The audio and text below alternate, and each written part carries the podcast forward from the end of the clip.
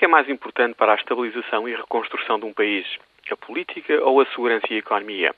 A maior parte dos governos eleitorados na área euroatlântica tende a responder que a política é mais importante do que a segurança e a economia. Por isso mesmo, insistimos tanto na realização de eleições. O passado recente mostra, todavia, que a realização de eleições antes dos problemas mais sérios nas áreas da segurança e da economia estarem resolvidos conduz à instabilidade política e, em alguns casos, ao caos. Veja-se o caso do Afeganistão.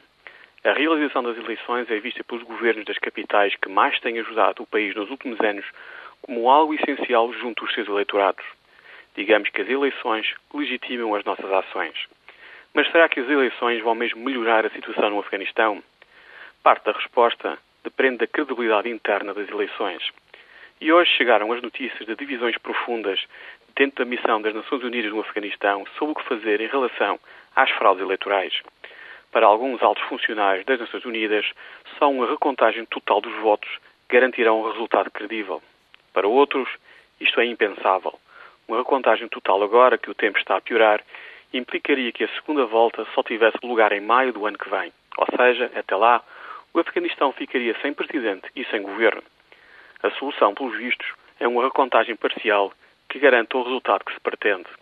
As eleições, às vezes, conduzem a resultados perversos.